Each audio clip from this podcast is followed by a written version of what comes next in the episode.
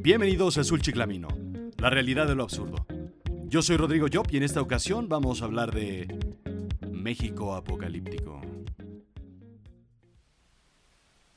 Miré. Cuando abrió el sexto sello, miré. Y aquí hubo un gran terremoto y el sol se puso negro como tela de silicio. Y la luna se volvió toda como sangre. Y las estrellas del cielo cayeron sobre la tierra, como la higuera deja caer sus higos cuando es sacudido por un fuerte viento. Y el cielo, el cielo se desvaneció como un pergamino que se enrolla, y todo monte y toda isla se removió de su lugar. Y los reyes de la tierra, y los grandes, los ricos, los capitanes, los poderosos, vendieron nuestro país, vendieron nuestras posesiones, nuestros recursos naturales, nuestra soberanía, el verde, el blanco y el rojo. Y se vio otra marca en el horizonte además de Pemex, cuyo nombre era el ladrido del mismísimo Can del Diablo. Gulf, Gulf, Gulf. Y todo ciervo y toda liebre se escondieron en las cuevas y entre las peñas de los montes, y decían a los montes y a las peñas, Caed sobre nosotros, y escondednos del rostro de aquel que está sentado sobre el trono, y de la ira del Cordero, porque el gran día de su ira ha llegado, ¿y quién podrá sostenerse en pie? Apocalipsis 6:12 Bueno, más o menos. Siempre quise citar un pasaje así. Y llegó el Apocalipsis. Llegó. Para todos ellos que pensaron que jamás verían en territorio mexicano una firma petrolera extranjera haciendo negocio, llegó el momento. Según la jornada, el presidente Enrique Peña Nieto anunció que a partir de abril las empresas privadas podrán comenzar a importar gasolina y diésel, plan que debía entrar en vigencia hasta el próximo año como parte de la reforma energética impulsada por su gobierno. Sin embargo, el presidente dijo que su gobierno decidió no esperar hasta 2017 para que las empresas distintas a petróleos mexicanos pudieran operar. Quiero anunciar que vamos a adelantar esta apertura. A partir del 1 de abril del 2016, cualquier empresa podrá importar gasolina y diésel, lo que deberá reflejarse en mejores precios. Cita el periódico. ¿No les encanta? ¿Que no pueda esperar más? Es como la noche de Navidad. Difícilmente puedes dormir. Solo quieres bajar las escaleras y deslizarte por el interminable barandal dorado. Llegar al árbol, abrir los regalos. Aunque esto se parezca más a Halloween que a Navidad. Tal vez un poco más parecido al extraño mundo de Jack, Nightmare Before Christmas. El periódico El País describe el ocaso de las grandes petroleras latinoamericanas. Es nostalgia combinada con impotencia. Es como ver un capítulo de Remy con los ojos llorosos, mientras comes un litro de helado en el sillón frente a la tele. Y susurras, no te mueras, corazón alegre. Venezuela.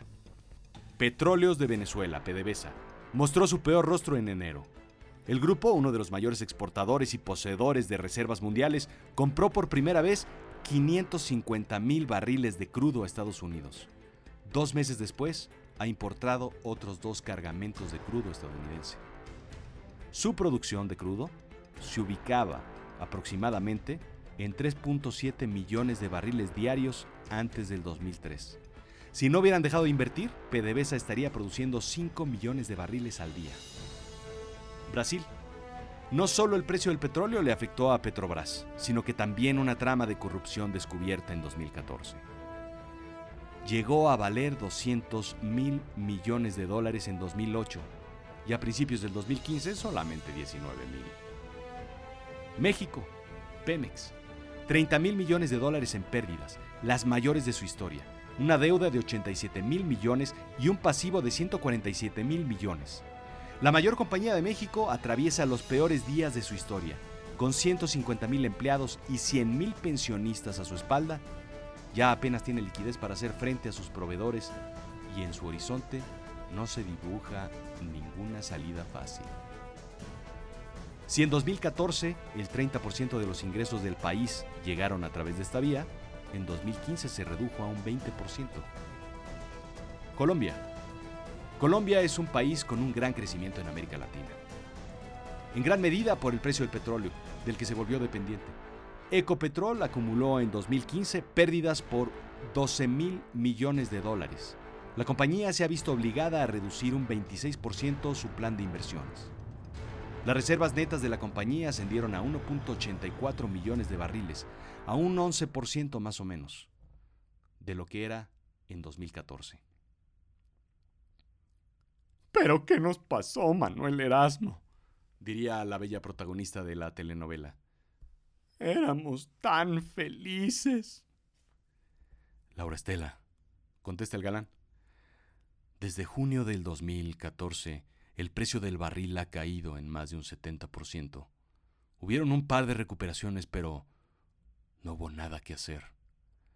Los precios han caído por debajo del valor que tenía en 2003. Irán, Irán regresó a la producción. Después de las sanciones aplicadas por el uso no consensado internacionalmente de energía nuclear, Irán regresó. Estados Unidos duplicó su producción y la demanda de otros países como Arabia Saudita, Nigeria y Argelia se incrementaron. Oferta y demanda, Laura Estela. Oferta y demanda. Información dramatizada del New York Times. El complicado mercado internacional del petróleo, la ineficiencia de Pemex, la presión internacional por abrir el mercado mexicano hizo que, como diría Vargas Llosa en uno de sus más profundos textos, la puerca torciera el rabo. Y Apocalipsis. Esta apertura a las importaciones de terceros es una acción contundente que detonará una fuerte inversión privada y permitirá que exista una fuerte competencia en el sector de combustibles, para cuando los precios se liberen totalmente, como está previsto en la ley en 2018 dijo el presidente Enrique Peña Nieto durante su participación en el CERAWeek, que se efectuó el pasado 22 de febrero en Texas, Estados Unidos. Posteriormente, el presidente se dirigió con la primera dama, la gaviota y su familia de shopping a San Marcos, en donde encontró grandes ofertas que hicieron rendir su presupuesto de compras. Comieron en Chipotle y regresaron en avión presidencial a la Ciudad de México. Indica el economista. La propuesta de valor de Wolf, Wolf, Wolf y del gobierno en turno es 1. Dar litros de a litro, porque el sistema métrico americano es más efectivo y porque Wolf, Wolf, Wolf se autosancionará ante cualquier malandro. Ajá. Número 2. La empresa tendrá exactamente la misma gasolinería a la que ibas, pero en esta ocasión tendrá un letrero con la marca Wolf Wolf, Wolf, ya que irán por los mismos franquiciatarios actuales como estrategia de arranque, es decir, no invertirán en gasolinerías nuevas por el momento. Mismo modelo, mismo costo. 3. Esquema tradicional y autoservicio. Sí, porque el autoservicio es un plus. Tal vez autocobro, sugeriría yo. 4. Gasolina de Texas o California. Tal vez de otros sitios también. Al igual que Pemex, la gasolina se importará. Entonces, la propuesta de valor es que no veo propuesta de valor. Será lo mismo, pero con un intermediario adicional. Las empresas paraestatales son ineficientes porque son bolsas infinitas de efectivo. Son la caja chica. Solo sale dinero y su administración es peor. Investigué cuál era la industria más ineficiente y todas, Todas se pelean por ese título. Siempre es bueno ser el vagabundo que pide una moneda y espera ayudas, rescates, subsidios. Se mencionan, entre otras industrias, la educación, la salud y el transporte. Todas paraestatales, en crisis, mal manejadas. Así es que, ¿cómo puede estar en crisis una petrolera en un mundo que se mueve con petróleo? No sé, no soy cerrado, no soy retrógrada, no soy proteccionista pero de algo estoy seguro. Ni eso que dicen es el problema, ni eso que están aplicando es la solución. Y el mundo está cambiando, pero el apocalipsis llegó. Y saldrán los que hicieron lo bueno a resurrección de vida, los que practicaron lo malo a resurrección de juicio. Juan 5:29 Cuando sea el momento de que los muertos regresen, mi abuelo querrá volverse a morir. Sí, este no es un mundo mejor. Menos será para él. Primero Playboy elimina los desnudos en sus revistas. Por ser algo pasado de moda, dice Hugh Hefner. Y ahora, gasolinerías de marca extranjera. Sin una razón de ser. Su cerveza Corona es ahora belga y no mexicana.